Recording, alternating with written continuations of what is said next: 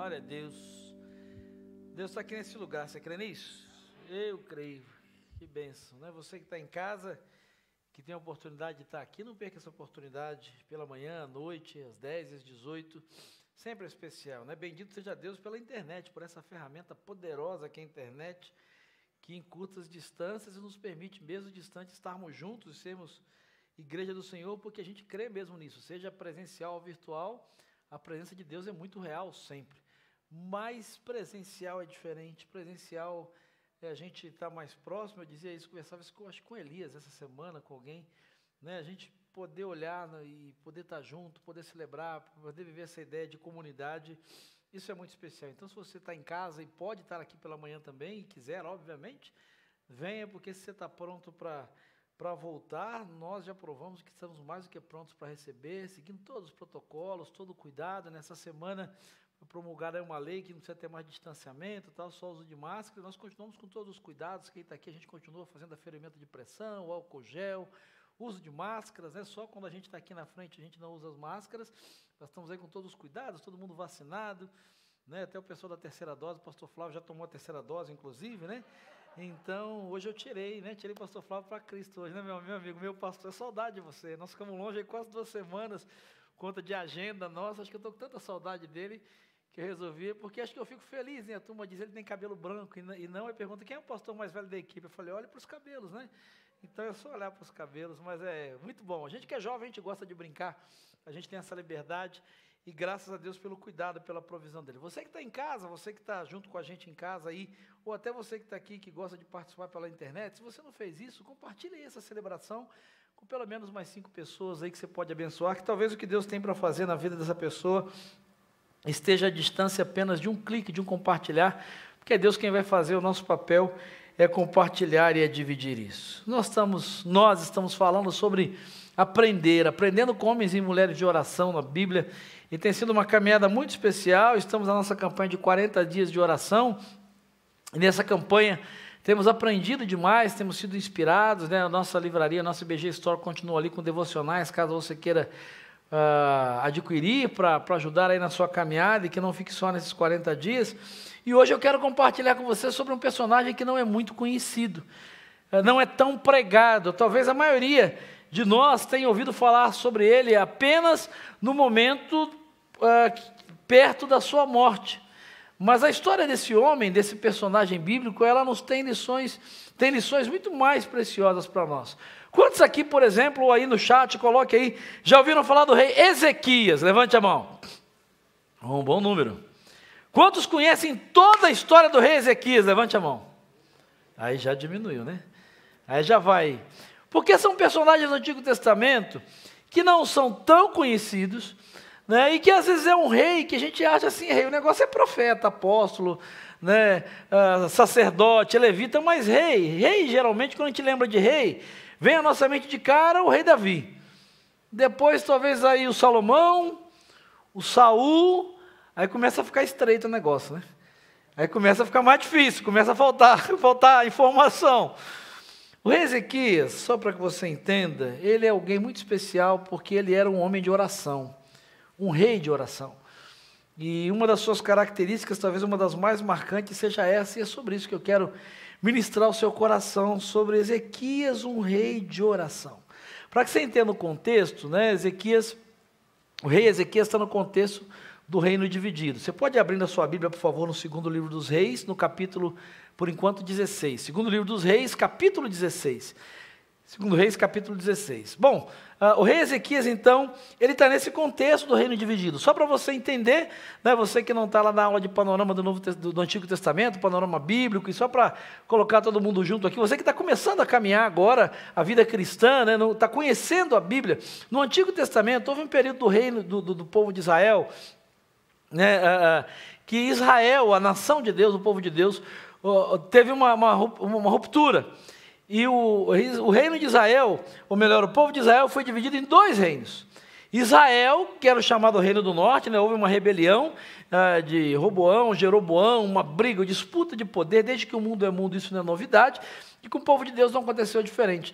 Então, nessa disputa, houve uma divisão. O Reino do Norte que é conhecido como Israel, e vai ser tratado ali no Antigo Testamento como Israel, que vai reunir dez tribos de Israel. E a capital desse reino do norte vai ficar numa cidade chamada Siquém.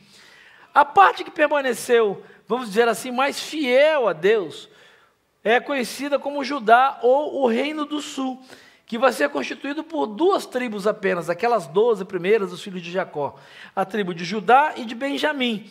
E a capital desse Reino do Sul é Jerusalém. Então, toda vez que, às vezes, no Antigo Testamento a gente está lendo e às vezes dá uma confusão, né? Reino do Norte, Reino do Sul, Judá, Jerusalém, Israel, Jerusalém, é tudo o mesmo lugar, não é?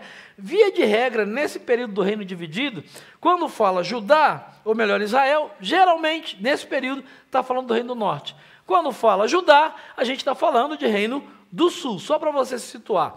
O contexto da nossa história é no Reino do Sul, é em Judá tanto o Reino do Norte quanto o Reino do Sul tiveram reis tanto bons como reis maus, bons governantes e maus governantes. Homens, reis que, te, reis que temeram a Deus, reis que desobedeceram a Deus. E eu quero começar essa história no capítulo 16, versículos de 1 a 4, porque a história de Ezequias começa mesmo antes uh, dele entrar na história. Segundo Reis, capítulo 16, versículos de 1 a 4, vai nos falar acerca do reino do sul e de um rei muito mau, chamado Acás.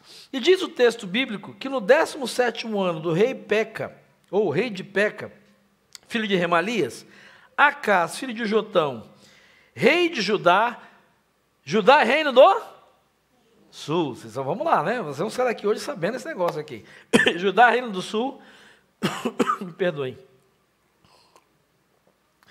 Então Acás filho de Jotão, rei de Judá, começou a reinar. Acais ele tinha 23 anos de idade, ou melhor, 20 anos de idade, quando começou a reinar, e reinou 16 anos em Jerusalém, que é a capital do Reino do Sul.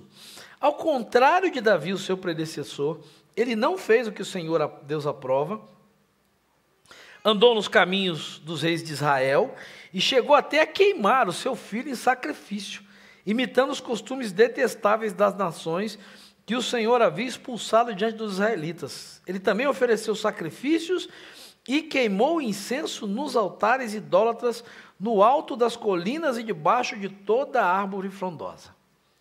Né? Ou seja, a gente está falando de, de, do povo que era o povo de Deus. Acas foi um rei mau, um rei idólatra, um rei pagão, que chegou a queimar seu próprio filho, que era uma prática de outros povos pagãos. E por que que Acais, ou o que Acais tem a ver com a história de Ezequias, um rei de oração? Porque Acais é o pai de Ezequias. Durante um tempo eles vão chegar a reinar juntos, né? O Acais é o rei e o jovem Ezequias está né, tá caminhando com ele. E o que é interessante é que quando nós chegamos ao capítulo 18, vamos lá, capítulo 18, a partir do verso 1, a história vai nos mostrar que Ezequias, então, filho de Acais, vai substituí-lo. Mas pela graça de Deus, Ezequias ele mudou a história de Israel. Ezequias teve uma atitude diferente do seu pai Acais. E diz o texto no capítulo 18 de 2 Reis, a partir do verso 1, que no terceiro ano do reinado de Oséias, filho de Elá, rei de Israel, Ezequias, filho de Acas, rei de Judá, começou a reinar. Ele tinha 25 anos de idade quando começou a reinar e reinou 29 anos em Jerusalém. O nome da sua mãe era Ábia ou Abia, filha de Zacarias. E ele fez o que o Senhor aprova, tal como tinha feito Davi, o seu predecessor. Removeu os altares idólatras, queimou as colunas sagradas, derrubou os postes sagrados despedaçou a serpente de bronze que Moisés havia feito, pois até aquela época os israelitas lhe, queimavam incenso, que lhe deu o nome de Neustan. Às vezes a gente pode achar, era chamada, perdão, de Neustan. Neustan. A gente às vezes acha interessante, né, por que, que queimaram, né? Por que, que o Ezequias vai queimar a serpente de bronze que Moisés, Deus tinha mandado fazer? Porque no reinado de Acás, Acaso o pai dele era um rei tão pagão que aquilo que era para ser só um símbolo da presença de Deus e apontar para a cruz de Jesus Cristo virou um ídolo, virou uma imagem. E o povo começou a adorar, ao invés de adorar a Deus, para quem apontava né, aquela simbologia, aquela serpente que Moisés colocou no deserto para apontar como sinal de Deus, eles começaram a adorar a imagem. Eles começaram a adorar a figura. Sabe, uma, algumas lições aqui que a gente aprende só no começo dessa história, né, é que um, um, um, pai mau, um pai não temente a Deus, uma mãe não temente a Deus, não significa necessariamente que o filho não será temente a Deus. O inverso é verdadeiro. O fato de você ser uma mãe ou um pai temente a Deus não significa que os seus filhos serão tementes a Deus. É preciso que você cuide, que você ensine, que você faça a sua parte, que você instrua. Né? E se o contrário acontece, se o pai ou a mãe não é, não significa que Deus não possa fazer uma obra de restauração através do seu testemunho, você que é tio, você que é avô, você que é vizinho, que você não possa influenciar para alguém que é filho de homens e mulheres que não temem a Deus, se tornem né, meninos e meninas, jovens e moças que temam a Deus. E uma outra lição que é importante a gente aprende aqui, é que às vezes coisas que Deus nos dá como bênção e como provas do amor dele, podem se tornar, tornar uh, podem tomar o lugar dele e se tornar objeto da nossa adoração. Deixa eu dar um exemplo muito simples que eu sempre dou. Alguns exemplos muito simples. Deus te dá uma promoção, que é a bênção de Deus para mostrar a, a, a prova, uh, provar o amor e a graça dele, a provisão dele. Te dá uma promoção, te dá uma empresa, algo assim. Aí você se doa tanto para aquela nova função e para aquela empresa que você não tem mais tempo para Deus. Aquilo que era para ser a bênção de Deus e o sinal de Deus na sua vida se torna o seu Deus. Você pede a Deus uma casa na praia, uma casa no campo, uma casa em qualquer lugar, né? mas geralmente em lugares de veraneio. E Deus te dá como prova da fidelidade, do amor dele, do cuidado dele. E aí você não tem mais tempo para Deus, para vir à igreja, para servir, porque você tem que cuidar da casa. Você tem que ir na casa de praia, na casa do campo. Você, tem você não tem mais tempo para Deus, você não tem mais tempo para adorar, você não tem mais tempo para servir. Essa é uma outra lição que de cara eu tiro desse texto, que não tem a ver diretamente com o que eu quero falar com você, mas que lendo e meditando nesse texto soltou os meus olhos. Às vezes coisas que Deus nos dá, como sinal da sua presença, da sua prova, do seu cuidado, podem se tornar ídolos. Né? E o que Deus faz? Deus muitas vezes retira isso. Deus retira isso. Não porque Ele não ame, mas porque ele não divide a sua glória com ninguém. Então tenha muito cuidado para que aquilo que Deus dê a você, seja de bem material, seja de sucesso profissional, seja de conquista, não tome o lugar de Deus na sua vida, mas que aquilo seja sempre usufruído por você, motivo de gratidão e louvor a Deus, mas que aquilo não ocupe o lugar de Deus na sua vida. Fechado esse parênteses, né? Ezequias então ele ele tem esse papel assim muito importante. A essa altura, para que você entenda, o reino do norte, que é Israel, ele já tinha sido destruído. Né, os reis desobedientes a Deus tinham feito um estrago tão grande que ele já tinha sido invadido pela Síria, já tinha sido destruído pela Síria. Aquelas dez tribos do Reino do Norte já tinham sido conquistadas e tinham sido praticamente assim dizimadas como estrutura. No sul, uh, o que é que vai acontecer? Ezequias e o rei Ezequias ele começa a realizar reformas religiosas reformas militares. Ele começa, o texto que nós lemos diz isso, ele derruba os altares, ele começa a tirar tudo que desagradava a Deus. Ele começa a construir armas, porque naquela época o povo se defendia dos inimigos, era, a guerra era armada, eram guerras militares. Ele reconstrói os muros de Jerusalém, começa a reformar os muros de Jerusalém, e mais do que isso, ele começa a trazer o povo de volta para Deus. Ele começa a dizer para o povo: olha, a gente precisa confiar em Deus. A gente tem inimigos poderosos, tem inimigos que até humanamente são mais fortes, têm mais armas, mas Deus está do nosso lado. Depois, se você quiser ler, você, você que gosta de anotar, segundo Crônicas, capítulo 32, versículos de 1 a 7, que é um livro de crônicas que vai registrar esse período histórico também. Eu vou ler para você, depois se você quiser ler, segundo Crônicas 32, de 1 a 7, o texto diz que depois de tudo que Ezequiel fez, ou perdão, Ezequiel Ezequias, eu estou falando de Ezequiel, mas é Ezequias. Toda vez que você ouviu Ezequiel, eu quis dizer Ezequias. Depois de tudo que Ezequias fez, com tanta fidelidade, Senaqueribe, o rei da Síria, invadiu Judá, sitiou as cidades fortificadas para conquistá-las.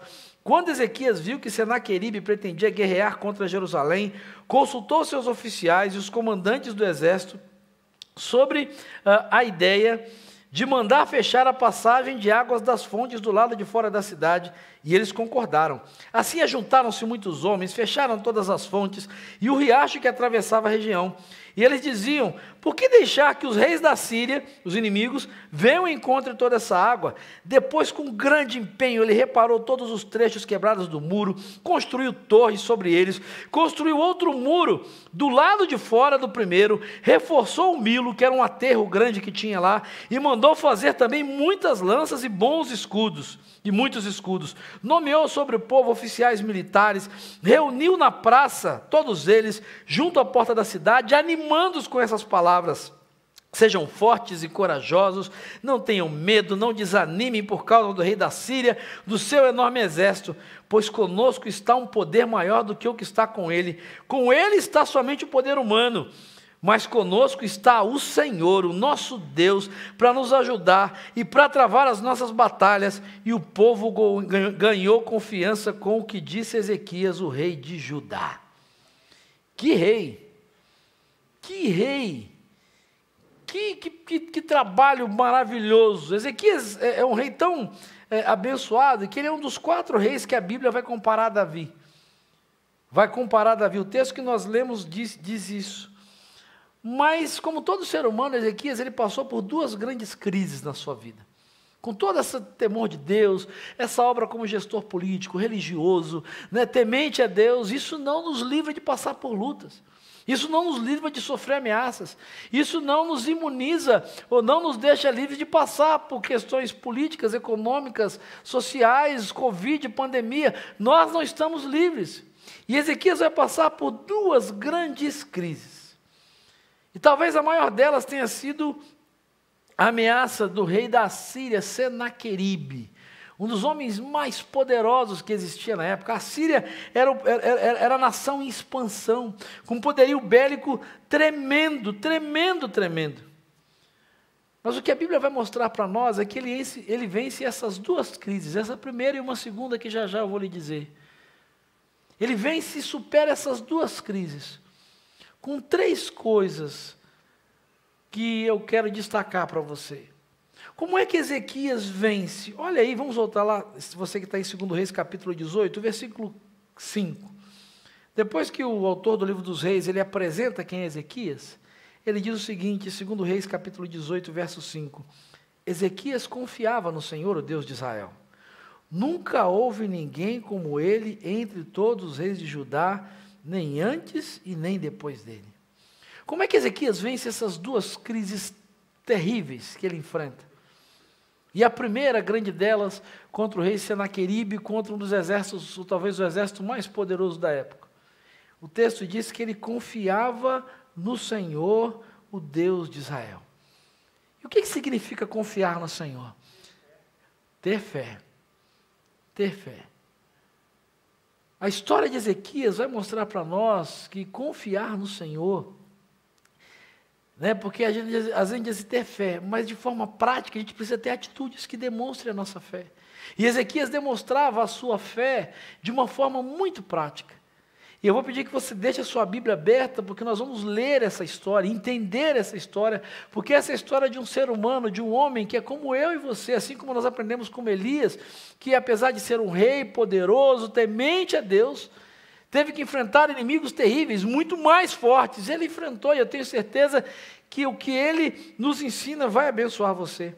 A primeira coisa que Ezequias ensina para nós é que confiança em Deus significa obediência à sua palavra. Versículo 6, vamos ler? Do mesmo texto?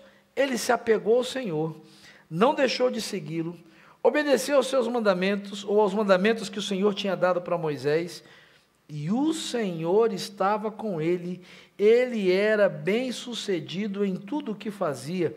Ele se rebelou contra o rei da Síria, deixou de submeter-se a ele, desde as torres das sentinelas até a cidade fortificada, ele derrotou os filisteus até Gaza e ao seu território.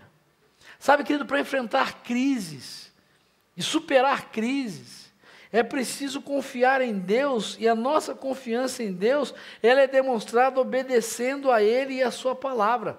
De uma forma muito prática, é viver fazendo o que Deus quer, sem levar em conta o que a gente sente. Provavelmente Ezequias, o texto vai dizer, se você ler depois toda a história, que ele sentiu medo, sentiu. Ele sentiu angústia, sentiu. Ele ficou ansioso? Provavelmente. Teve momentos que ele não sabia o que fazer, a história mostra que sim. Mas nenhuma dessas coisas que ele sentia ou que ele pensou fez com que ele desobedecesse a Deus, fez com que ele desobedecesse a palavra de Deus. Ele se manteve durante todo o tempo obediente àquilo que Deus lhe mandou fazer.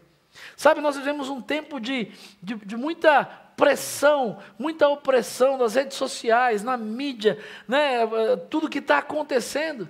E às vezes nós nos sentimos intimidados, nós sentimos angustiados, ficamos preocupados. E muitas vezes você talvez já tenha sido tentado a fazer, dizer ou falar coisas que vão na direção contrária daquilo que a Bíblia manda. Ah, se você quer enfrentar crises e vencer essas crises, e passar por elas a certeza de que Deus vai lutar por você, como nós cantamos aqui, você precisa ser alguém que confie em Deus a ponto de obedecer a Ele e a tudo que a palavra dele diz. Me permitam ou me desculpem a expressão que eu vou usar, mas é aquela que está na moda, em tempos de lacração, que as pessoas rotulam você e dizem o que você pode, o que você não pode dizer, o que você pode e o que você não pode falar, o que você pode e o que você não pode ser. Esse talvez seja um tempo onde nós precisamos estar muito convictos de que precisamos fazer uma escolha. E não se iludam. Infelizmente, a tendência é piorar, principalmente para quem teme a Deus, porque inimigos e inimigas de Deus levantados no inferno, como Senaqueribe, vão se levantar para tentar intimidar o povo de Deus. E eu não falo só de política, não falo só de gênero, mas falo às vezes na empresa, falo em questões econômicas, na forma de você tratar os negócios, de você lidar com o seu dinheiro, na forma como você educa os seus filhos. Vão tentar dizer para você o que você tem que fazer, e o que é certo para fazer, e muitas vezes aquilo que eles dizem ser certo na direção contrária da palavra de Deus. O que a história mostra, o que a Bíblia mostra, é que o reino do norte ele já tinha sido destruído por conta da sua desobediência. E é interessante que o autor do texto, que está contando essa história para nós, ele faz questão de dizer isso. Vamos seguir o texto? Versículo 9. Ele começa a falar, ele diz: ó, Ezequias era obediente. Agora, versículo 9. No reino do norte, lá em Israel, o, no quarto ano do reinado de Ezequias, o sétimo ano do reinado de Oséias, que era lá o rei de Israel, Salmaneser, para quem vai ter filho, fica aí a sugestão. Salmaneser, rei da Síria, é o mais difícil de pregar nesses textos é ler os nomes certos. Salmaneser, rei da Síria, marchou contra Samaria e a cercou, lá no Reino do Norte. Ao fim de três anos, os assírios a tomaram. Assim, a cidade foi conquistada no sexto ano, sexto ano do reinado de Ezequias, ou seja, o, ano, o nono ano do reinado de Oséias, que era o rei de Israel. Oséias foi o último rei do norte do rei de Israel. Versículo 11: O rei assírio deportou os israelitas para a Síria, o mesmo Senaqueribe lá, e os estabeleceu em Rala, em Gozã, do rio Abor e nas cidades dos Medos. Preste atenção, verso 12. Isso aconteceu por que razão? Que diz o texto? Porque os israelitas não obedeceram o Senhor, o seu Deus, mas violaram a sua aliança. Tudo que Moisés, o servo do Senhor, tinha ordenado, não lhe ouviram, não lhe obedeceram. Por que, que tem gente do povo de Deus, filho de Deus, filha de Deus, gente que está na igreja e que tem sido destruído pelo inimigo, o casamento está sendo arrebentado, né, os filhos às vezes estão se distanciando, muitas vezes está ah, tá angustiado e sofrendo. Existem várias razões, mas eu creio que uma delas, e talvez a maior delas, é porque esses filhos e filhas de Deus não têm vivido uma vida de obediência ao seu Deus. Muito forte para mim a expressão que o autor aqui usa no versículo 12, ele diz: eles violaram a aliança. Deixa eu dizer para você: existe uma aliança entre Deus e você. Mas todas as vezes que você quebra essa aliança, Deus não tem mais compromisso nenhum com você. Porque quando qualquer aliança é quebrada, a outra parte ela fica livre. Isso é um princípio bíblico.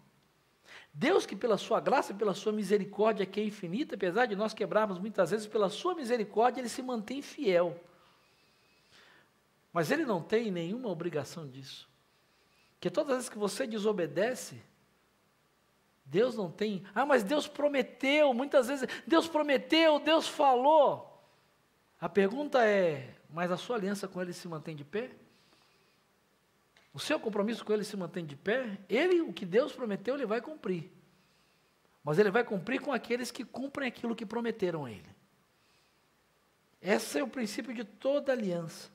Sabe, ele deixou para nós o que ele espera de nós, o que ele quer de nós. O salmista no Salmo 119, versículo 105, ele diz isso, nós conhecemos isso, isso de cor salteado.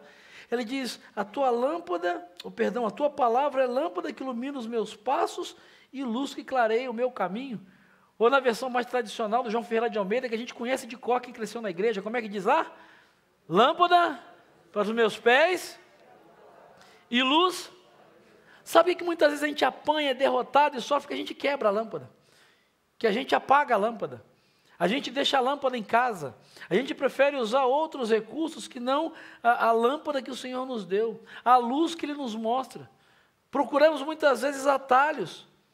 Sabe, a Bíblia vai dizer, a Bíblia é um livro completo, um livro de Provérbios, no capítulo 14, versículos 12 a 14, o autor de Provérbios diz assim: Há caminho que ao homem parece, há caminho que parece certo ao homem, mas no final ele conduz à morte.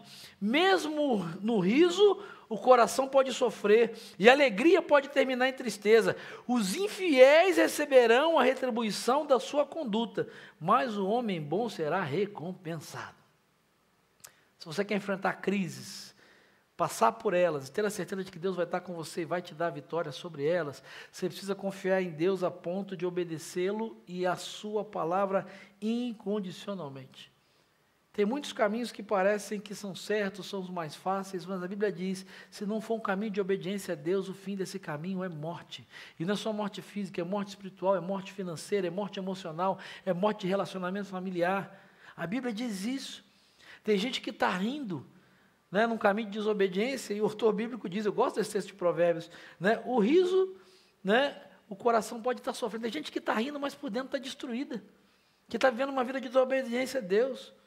Essa alegria, o texto diz, pode terminar em tristeza, porque por mais alegre, por mais prazerosas que pareçam as coisas que, que o inimigo sugere, que faz tal, o texto diz, essa alegria pode terminar em tristeza. Sabe, se você quer viver uma vida de, de, de confiança em Deus, você precisa aprender com Ezequias a obedecer a Deus e a sua palavra. Hoje, 31 de outubro, o que, que nós estamos comemorando em 31 de outubro, hein? Não diga dia das bruxas, Halloween, pelo amor de Deus. Antes que cometa, vai, pelo amor de Deus. É, você é crente, mas eu vou até te ajudar para você não pecar. 31 de outubro a gente comemora o quê, gente? Aleluia, reforma protestante, ufa. Né, eu dei a dica, né, dei um spoiler para você não ser dia das bruxas, Halloween. Sangue de Jesus tem poder. 504 anos da reforma, é porque tem crente que sabe que é Halloween, mas não sabe que é dia da reforma protestante. Mas larga para lá. Vamos pular. 504 anos da reforma protestante. É, quando é, um grupo de cristãos dentro da igreja vigente romana da época né, protesta, protesta contra muita coisa que eles achavam que era desobediência à palavra de Deus. A reforma protestante, é, é em síntese, é isso. É um grupo de cristãos dentro da única igreja que existe, a palavra católica significa isso, universal. A palavra católica só tinha uma igreja. Não tinha igreja batista, presbiteriana, só tinha uma. Por isso a palavra católica, desde a origem lá no Novo Testamento, significava isso. Igreja católica significa ou significava a igreja universal, que era única, só tinha ela. Só que ela começa, né, ao longo da história, e aqui não é um pastor, é um historiador que está dizendo, colocar algumas práticas que algumas pessoas que estavam lá dentro dessa igreja dizem para isso aí está em discordância com a palavra. E isso aí não está muito de acordo com a palavra. E isso aí não está em obediência ao que Deus está dizendo na palavra. E eles começam a protestar contra isso. Isso que é reforma protestante. Tanto eles não queriam criar uma nova igreja, porque não é revolução protestante, rebeldia protestante. Mas o nome é reforma protestante. Não é? Quando você reforma, né, você não destrói tudo. Não é isso? Quando você quer construir de novo, você destrói tudo e começa de novo. Né, Tânia? Quando a gente vai na casa, casa de praia, a nossa casa, que é a gente vai reforma, você dá, você, mas você mantém a base. Por isso que é reforma protestante. Não é fica aula grátis de história aí, não vou nem cobrar por isso. Mas reforma, você que não gostava de história, história é maravilhoso, desde que você entenda, não tenha que decorar. A reforma protestante é isso. Gente que estava ali dentro queria reformar e dizia: vamos, vamos pegar, tem coisa boa, mas isso, isso, isso aqui não está de acordo com o que Deus diz e a sua palavra. E você sabe que o grande líder da reforma, um dos grandes líderes, o primeiro, é Martinho Lutero. E quando Lutero está nessa disputa e dizendo isso com os, os líderes da igreja, Ele tem algumas frases que são marcantes. Em certo momento ele diz assim: qualquer ensinamento que não se enquadre nas Escrituras deve ser rejeitado, mesmo que faça chover milagres todos os dias. Isso aqui é século XVI, parece que ele está falando hoje, né? Ele diz isso. Porque tinha um monte de indulgência, de milagre, de não sei o que lá, vendendo, é, é, é, como é que chama? Escritura, loteamento do céu. Tinha isso lá. Tinha fio, fiapo da barba de João Batista. É verdade. Né? João Batista devia ser a barba dele, devia tomar a Boturuçu inteira, porque o que venderam de fio de barba dele, deve ser, não sei como é que ele andava. Lasca da cruz de Cristo, devia ter uns 500 quilômetros. Que o que venderam de lasca da cruz de Cristo, o Rio Jordão devia ser a bacia amazônica, um negócio assim, hidrográfica. Era verdade. E ele diz: não, não, isso não está na Bíblia. Qualquer ensinamento que não se enquadre nas Escrituras deve ser rejeitado, mesmo que faça chover milagre todos os dias. E aí, quando ele está lá no seu julgamento final, defendendo a sua tese, diz assim: você precisa, você precisa é, é, é rejeitar. Você precisa pedir desculpa, você precisa se, se retratar do que você está dizendo. Ele diz assim: a menos que provem para mim, pela Escritura, e pela razão que eu estou enganado, eu não posso e não me retratarei. A minha consciência cativa a palavra de Deus. Ir contra a minha consciência não é correto nem seguro. Aqui permaneço eu. Não há nada mais que eu possa fazer. Que Deus me ajude. Amém. E ele foi condenado, só não foi morto por uma série de questões né, históricas que não é o nosso foco, mas o que Ezequias ensina para nós e o que Lutero ensina para nós é que se você quer enfrentar crises, superá-las, né, e nós somos resultado da reforma protestante, de certa forma também, porque eles obedeceram a Deus e obedeceram a palavra de Deus a despeito das circunstâncias. Não negocie o que Deus te manda fazer. Não desobedeça a palavra de Deus. A segunda coisa que Ezequias ensina para nós é que se você quer enfrentar crises, superá-las e ter a certeza de que Deus está ao seu lado, não acredite nas mentiras do inimigo. O rei assírio Senaqueribe, o que, que ele faz? Ele sitia né, a cidade, isola Judá lá, a região, e ele manda alguns oficiais com uma mensagem que é aterrorizante. Versículo 19, vamos ler? Verso 19. Quando os oficiais do Senaqueribe chegam lá, e aí vem os representantes de, do, do, rei Ezequias, né, aquela coisa que você já viu em filme, né? A cidade está sitiada, vem o inimigo, manda uma comitiva, e aí o rei manda uma comitiva, sabe aquela coisa de filme? Aquilo ali é real, é aquilo que acontecia. E eles vão negociar para que não haja guerra. Aí os mensageiros de Senaqueribe dizem assim: Assim diz o grande rei, o rei da Síria. Perdão, verso 19. O comandante do campo lhes disse: Digam isso para Ezequias. Assim diz o grande rei, o rei da Síria.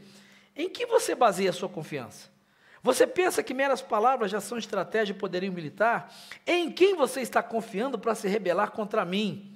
O rei da Síria dizendo: Você está confiando no Egito? Aquele caniço quebrado que espeta e fura a mão do homem que nele se apoia? Assim o faraó, rei do Egito, retribui a quem confia nele. Mas se vocês me disserem, olha a proposta do diabo, estamos confiando no Senhor, o nosso Deus, não é aquele cujos santuários e altares Ezequias removeu, dizendo a Judá e Jerusalém, vocês devem adorar diante desse altar em Jerusalém? Aceite, pois, agora o desafio do meu senhor, o rei da Síria, a proposta do inimigo. Eu lhe darei dois mil cavalos, se você tiver cavaleiros para eles. Como você pode derrotar o mais insignificante guerreiro do meu senhor? Você confia no Egito para lhe dar carros de guerra e cavaleiros? Além disso, será que eu vim atacar e destruir esse local sem uma palavra da parte do Senhor? Olha, ele está dizendo que ele está indo em nome de Deus. O capeta fala em nome de Deus. O próprio Senhor me disse que marchasse contra esse país e o derrubasse. Isso é o rei da Síria. Então Eliakim, o filho de Uquias, Sebna e Joá, disseram ao comandante do campo, os representantes do Ezequiel disseram assim, por favor, fala com os teus servos em aramaico, para que entendamos nessa língua. Não fala em hebraico, porque o povo que está sobre os muros entenderá, só para você entender. O povo ia discutir, né, os representantes, e o povo ficava na muralha da cidade, dizendo, o que, que vai rolar? Vamos ver o que, que vai dar. E aí o, o, representante ele ficou tão apavorado com a ameaça do inimigo que ele disse assim: ó, dá para você falar numa língua só que a gente só entenda para a galera não entender? Porque se o povo entender o que vocês estão dizendo.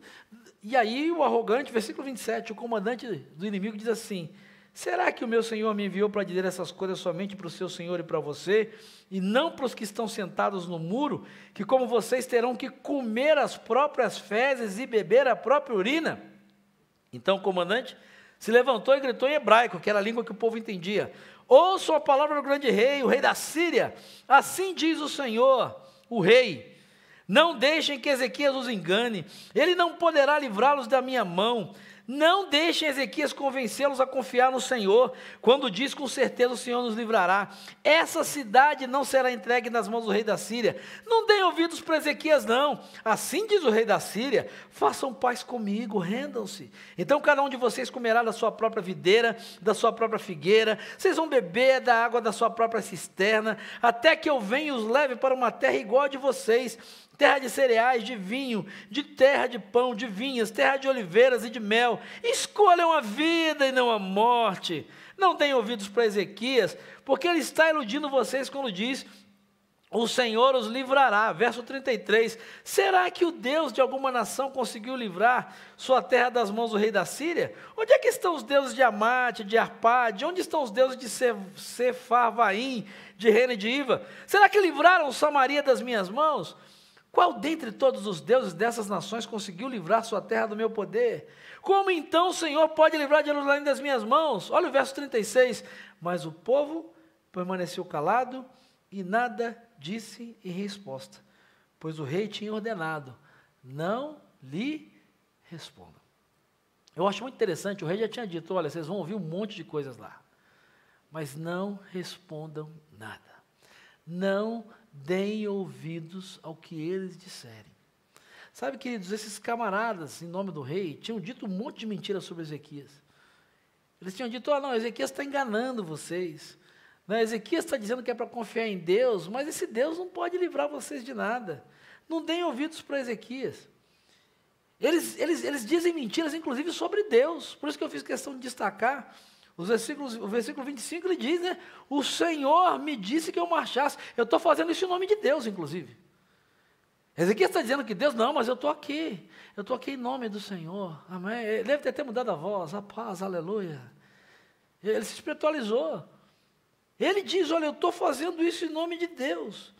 Sabe, ele não, não possuía a palavra de Deus nem considerava a providência de Deus, não tinha temor de Deus, mas ele forjou isso, ele mentiu para quê? Para aterrorizar Ezequias e o povo.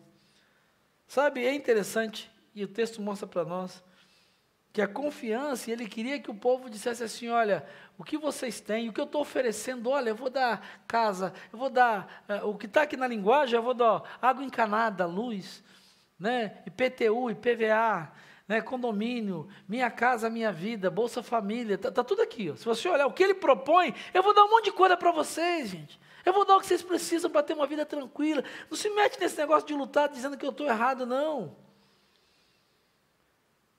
Tudo mentira. Às vezes o diabo vai contar um monte de mentiras para você no meio da crise, te fazer proposta, dizendo, não, isso aqui é tranquilo, aceita isso, faz desse jeito, usa aqui, o que você precisa, eu vou, eu vou te dar essa graninha por fora, eu vou te dar esse contato aqui, né, eu vou fazer dessa maneira, não é muito lista, mas, mas assim, vamos fazer uma oração para Deus abençoar e está tudo certo. É errado, mas se a gente fizer uma oração, a gente consagra e Deus vai abençoar. Às vezes coisas erradas, mentiras, né, e usam até o nome de Deus para dizer: será que Deus não está nisso? A nota é fria, mas será que não é uma resposta de Deus? É roubado, é pirata, mas será que não é, uma, é um caminho que Deus está dando? Não é tão verdadeiro, mas também não é tão mentiroso. Ah, Deus não vai se importar, né? Quem nunca fez? Você já ouviu isso? Não? Qualquer semelhança não é mera coincidência. Não é mera coincidência. Ninguém está vendo. Você não está magoando ninguém. Ah, esse não é o seu lugar de fala. E por aí vai, eu vou parar por aqui. Vou parar por aqui. Vou parar por aqui. Não deem ouvidos às mentiras do diabo. Se você quer eh, enfrentar crises, inimigos muitas vezes mais fortes, e saber que o Senhor vai estar com você e vai te sustentar e vai te dar vitória, não acredite nas mentiras do inimigo. Resista. Eu acho muito interessante porque ninguém responde nada porque o, rei sabia. E ele já imaginava, ele diz: não respondam nada. Não deem papo para o capeta. Não está aqui na Bíblia, mas é mais ou menos isso. Sabe? Não fica discutindo com o diabo. Em rede social, não perca tempo.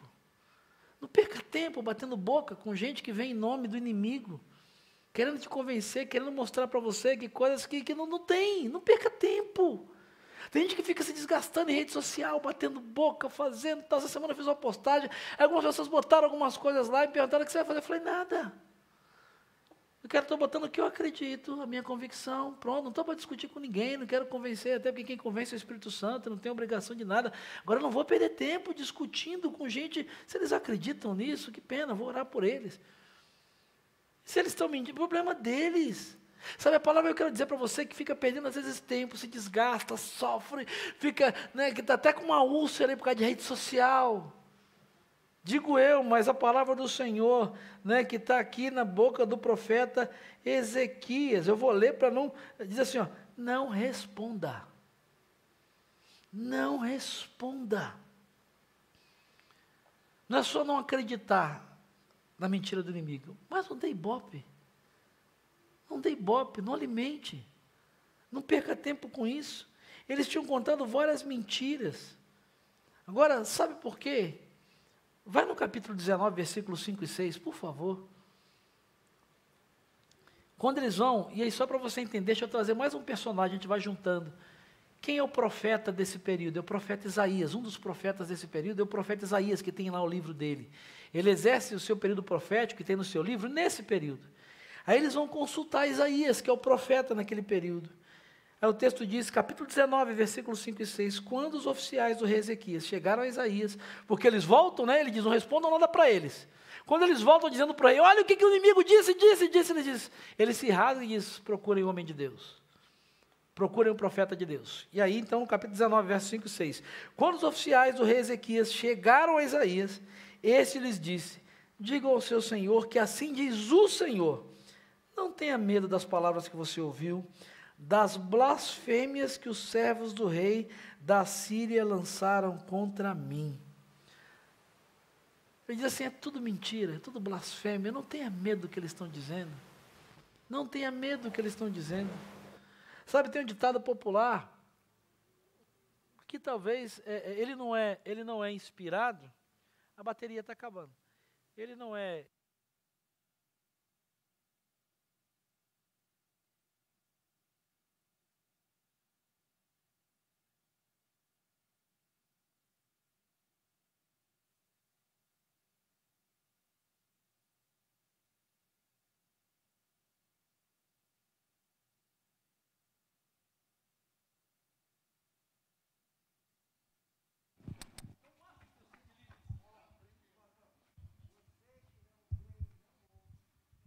você forçou demais.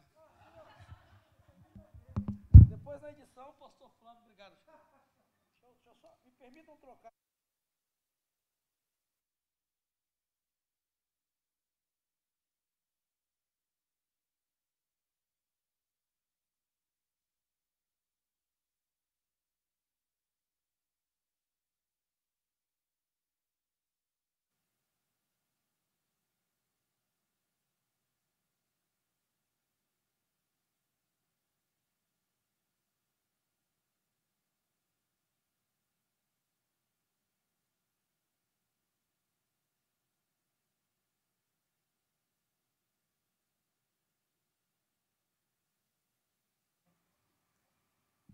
Você que estava em casa ao vivo é desse jeito. Na edição, né, o pastor Flávio, que é o nosso editor aí, junto com o Ellison lá, vai fazer um trabalho, nada disso. Você que estava em casa, que acabou a bateria aqui, então a turma estava rindo porque eu disse, olha, quem está em casa não ouve nada, por isso que eu estava fazendo sinais em libras, mas era em russo, por isso que foi diferente. Né, os sinais foram diferentes. Bom, só para voltar aqui, é assim mesmo, ao vivo, o inimigo, quando a gente está falando coisas de Deus, de batalha espiritual, o inimigo tenta roubar o fogo, deixa eu só voltar aqui. É, então, assim, tem um ditado popular, tem um ditado popular que é, que é muito, muito útil, né, e, e, e que, que, mostra muito isso, que diz assim, os cães ladram, quem conhece? E a caravana passa. Os cães ladram e a caravana passa. Sabe, na vida cristã, no relacionamento com Deus, Você precisa estar atento a isso.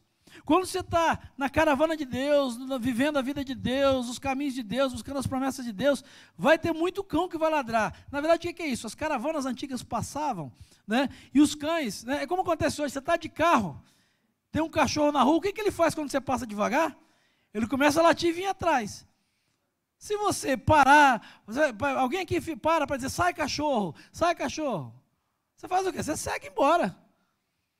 Tem gente que na vida está parando de viver, está parando de orar, está parando de fazer o que Deus mandou fazer, para ficar assim, não, peraí, sai cachorro, sai. Não. Para de acreditar nas mentiras do inimigo. Para de perder tempo, para de responder. Deixa os cães ladrarem, deixa os cães latirem. Siga, siga em frente. Se você quer enfrentar crises, saber que Deus vai estar com você nelas e ter certeza que Ele vai te dar vitórias, não acredite nas mentiras do inimigo sobre você, nem sobre o Deus em quem você crê. Eles disseram um monte de mentiras a respeito de Ezequias e a respeito de Deus. O que, que Ezequias fez? Não deu ouvidos. Vamos ver o que, que Deus tem para dizer a esse respeito. Então, em terceiro e último lugar, o texto diz que se você quer enfrentar crises, superá-las e ter certeza de que Deus está com você, não simplesmente faça essas duas coisas anteriores, não simplesmente viva uma vida de obediência a Deus e a Sua palavra, não simplesmente não acredite nas mentiras do inimigo, mas, em terceiro lugar, derrame o seu coração diante de Deus em oração. Depois, se você quiser olhar os versículos de 1 a 13 do capítulo 19, o rei Senaqueribe manda mais um monte de ameaças, um monte de ameaças, ele continua ameaçando. E Ezequias então faz aquilo que aqueles que confiam no Senhor devem fazer no momento das crises. Verso 14 do capítulo 19. Ezequias recebeu a carta das mãos dos mensageiros, com as ameaças, e as leu. Então subiu ao templo do Senhor, estendeu-a perante o Senhor. E Ezequias orou ao Senhor: Senhor Deus de Israel, que reinas em teu trono, entre os querubins, só tu és Deus sobre todos os reinos da terra. Tu criaste os céus e a terra. Dá ouvido, Senhor, e vê. Ouve as palavras que Senaqueribe enviou para insultar o Deus vivo. É verdade, Senhor, que os reis assírios fazem todas essas nações e seus territórios um deserto. Eles atiraram os deuses delas no fogo e os destruíram, porque eles não eram deuses. Eram apenas madeira e pedra moldadas por mãos humanas. Verso 19. Agora, Senhor nosso Deus, salva-nos das mãos dele, para que todos os reinos da terra saibam que só tu, Senhor, és Deus. Sabe o que você deve fazer quando receber ameaças, más notícias, diagnósticos, pressão, angústia? Se derrame diante do Senhor. Faça como Ezequias, ele pegou aquela carta que eram as ameaças, ele colocou diante de Deus e disse: Deus, está aqui. E ele ora a Deus. Ele diz: Deus, eu não tenho o que fazer, eu não sei o que fazer. Não há como humanamente vencer isso. E teve até gente que já foi destruída pela mesma coisa que eu estou sendo ameaçado, mas é gente que não tinha o Deus e que não temia o Deus seu quem eu temo. Sabe, coloca diante do Senhor. Apresenta ao Senhor, é ameaça, é injúria, é, é uma crise financeira, é ameaça de demissão, é uma necessidade. Coloca perante o altar do Senhor e diga para Ele o que você está sentindo. Eu gosto da expressão no texto bíblico, né, de, de, de, do, do autor bíblico, porque ele usa essa, essa figura, diz que ele, ele, ele, ele, ele ora ao Senhor. Ele estende aquela carta diante do Senhor e ora ao Senhor. E sabe o que é mais interessante? Uma coisa que assim, eu vou te dizer uma coisa que talvez você nunca ouviu. Quando a gente ora, o que, que acontece? Deus responde. Quando a gente ora, Deus responde. Versículo 20. O texto diz que Isaías, ele está orando. Naquela época Deus usava os profetas, muitos. E Deus disse para Isaías, Isaías, vai lá falar para Ezequias o seguinte, verso 20. Isaías, filho de Amós, enviou uma mensagem para Ezequias. Assim diz o Senhor, o Deus de Israel. Eu ouvi a sua oração acerca de Senaqueribe, o rei da Síria. E esta é a palavra que o Senhor falou contra ele. A virgem, a filha de Sião, o despreza e zomba de você. A filha de Jerusalém meneia a cabeça enquanto você foge. De quem é que você zombou e contra quem que você blasfemou? Contra quem você levantou a voz, camarada? O camarada é por minha conta. E contra quem ergueu o seu olhar arrogante? Contra o santo de Israel. Verso 23: Sim, você insultou o Senhor por meio dos seus mensageiros e declarou: Com carro sem conta eu subi aos pontos mais elevados e às inacessíveis alturas do Líbano. Eu derrubei seus altares, os mais altos cedros, os seus melhores pinheiros. Entrei nas suas regiões mais remotas e nas suas mais densas florestas. Verso 27.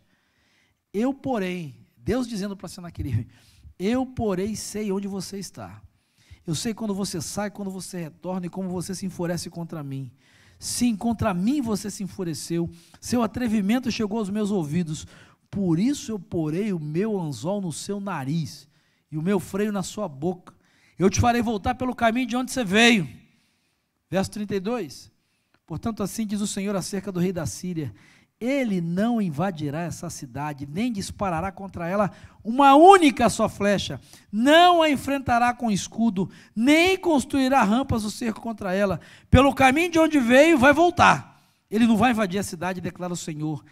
Eu a defenderei e a salvarei, por amor de mim mesmo e do meu servo Davi. Sabe, querido, se você, a gente precisa aprender com Ezequias, o poder da oração. Mas esse poder da oração, ele só tem sentido e funciona depois que você resolve obedecer a Deus e a palavra dele. Quando você resolve parar de acreditar nas mentiras do inimigo e nas propostas de facilidade que ele faz. E aí você pode colocar diante de Deus e começar a clamar e buscar. Porque ele vai te surpreender. Interessante que ele diz, né? Sou eu que vou defender. Ele diz para Ezequias: Ezequias, talvez Ezequias estivesse dizendo assim: me dá uma estratégia. Senhor, dá para fazer um download aí de um, de um plano de guerra?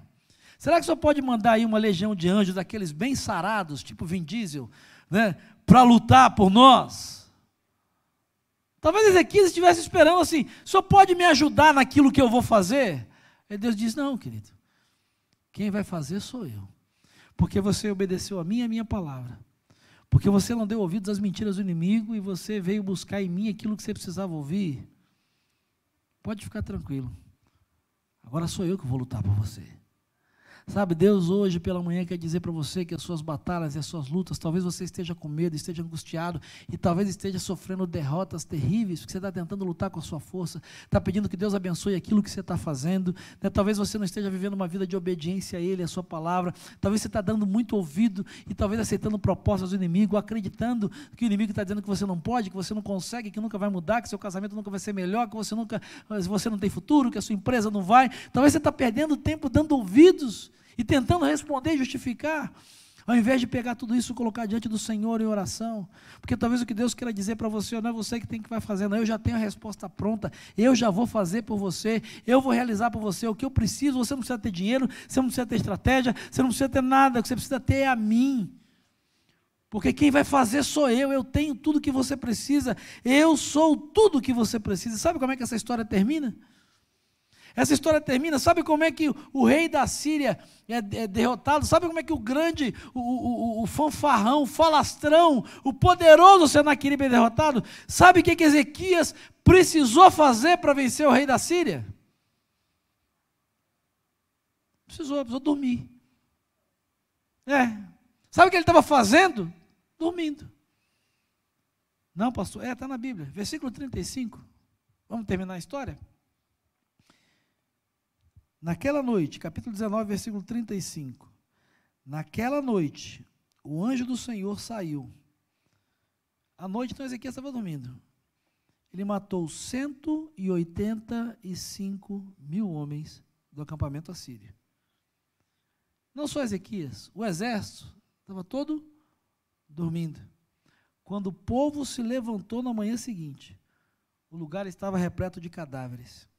Então Senaqueribe, o rei da Síria, desmontou o acampamento, foi embora, voltou para Nínive e lá ficou.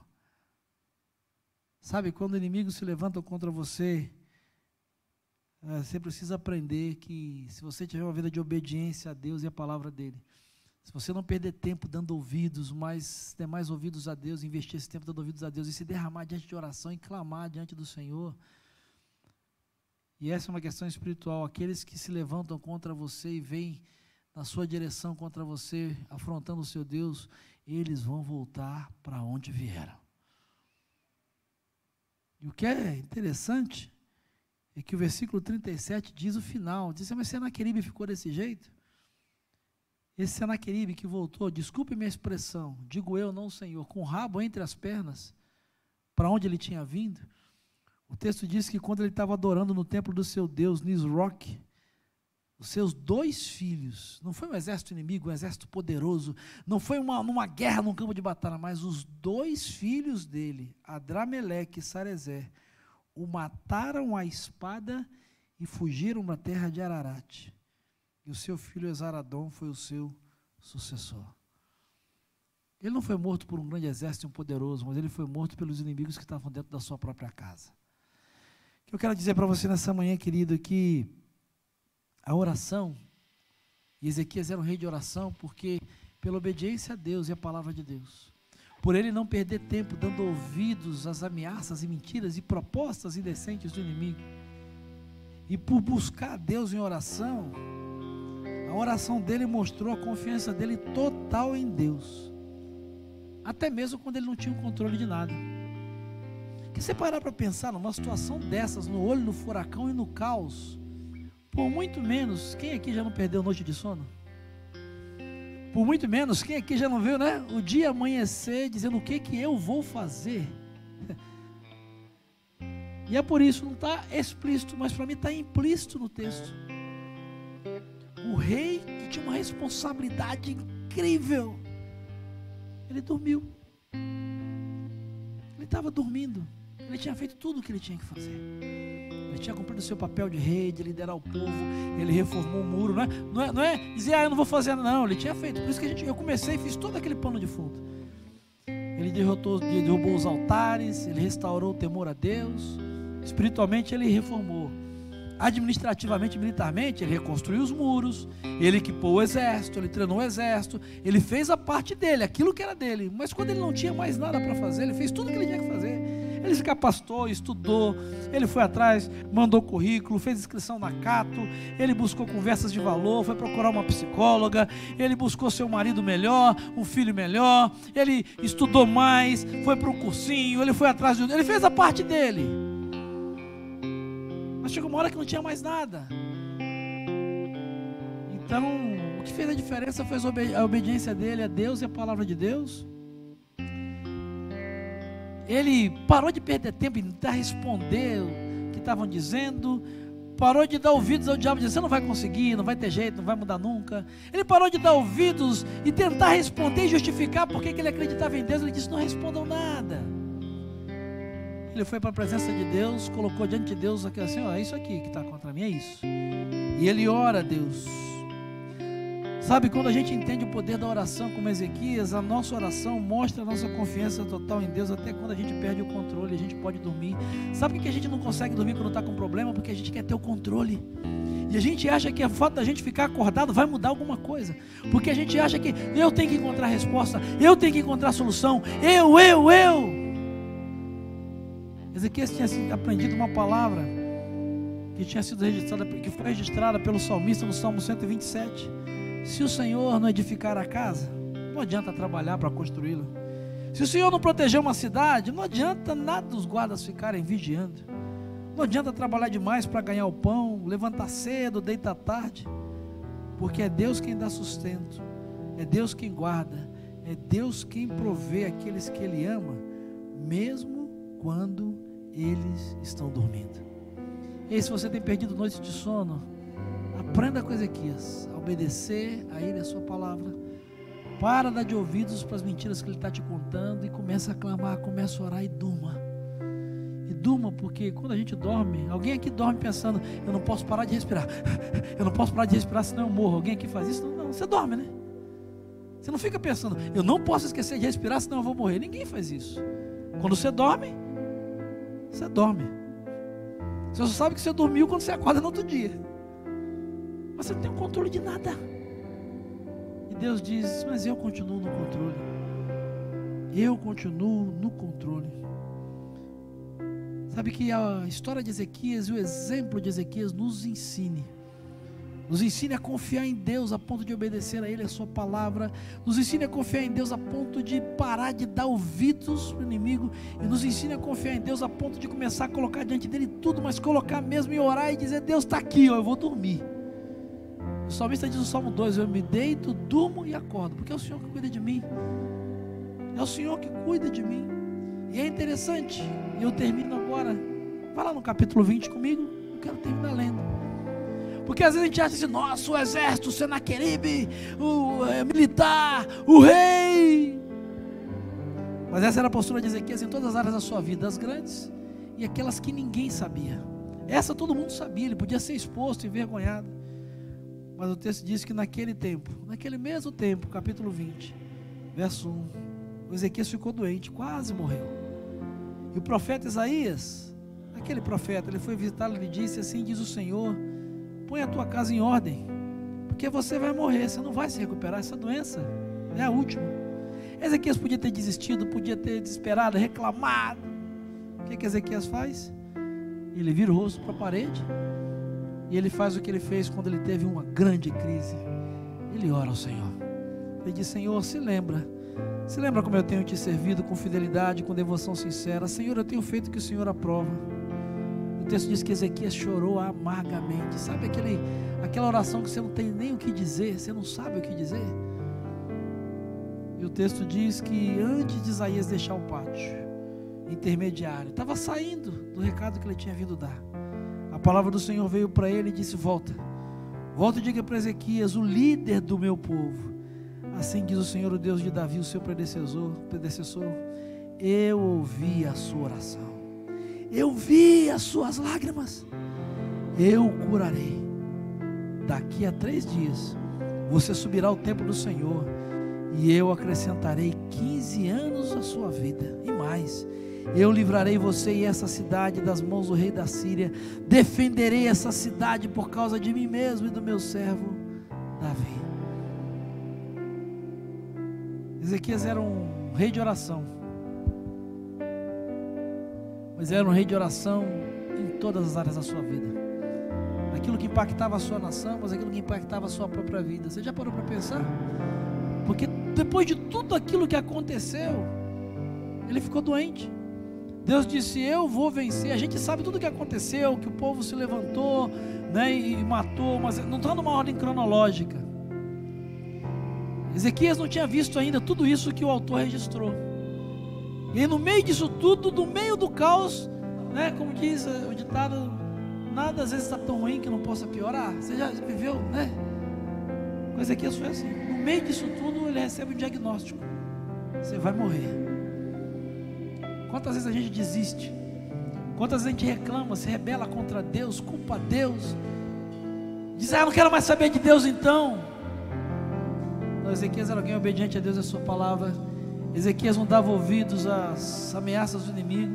Ele sabia que a vida dele estava nas mãos de Deus. Ele podia até morrer daquela enfermidade, se era vontade de Deus. Mas Ezequias usa a arma que ele tinha e que todos nós temos, que é a oração. E só ele sabia disso. Que tudo indica pelo texto, ninguém sabia disso. Como qualquer um de nós, quando recebe uma notícia dessa, a gente não sabe como falar para o esposo, para a esposa, para o filho e para a filha. A gente não sabe nem como dizer, como é que eu vou dizer isso.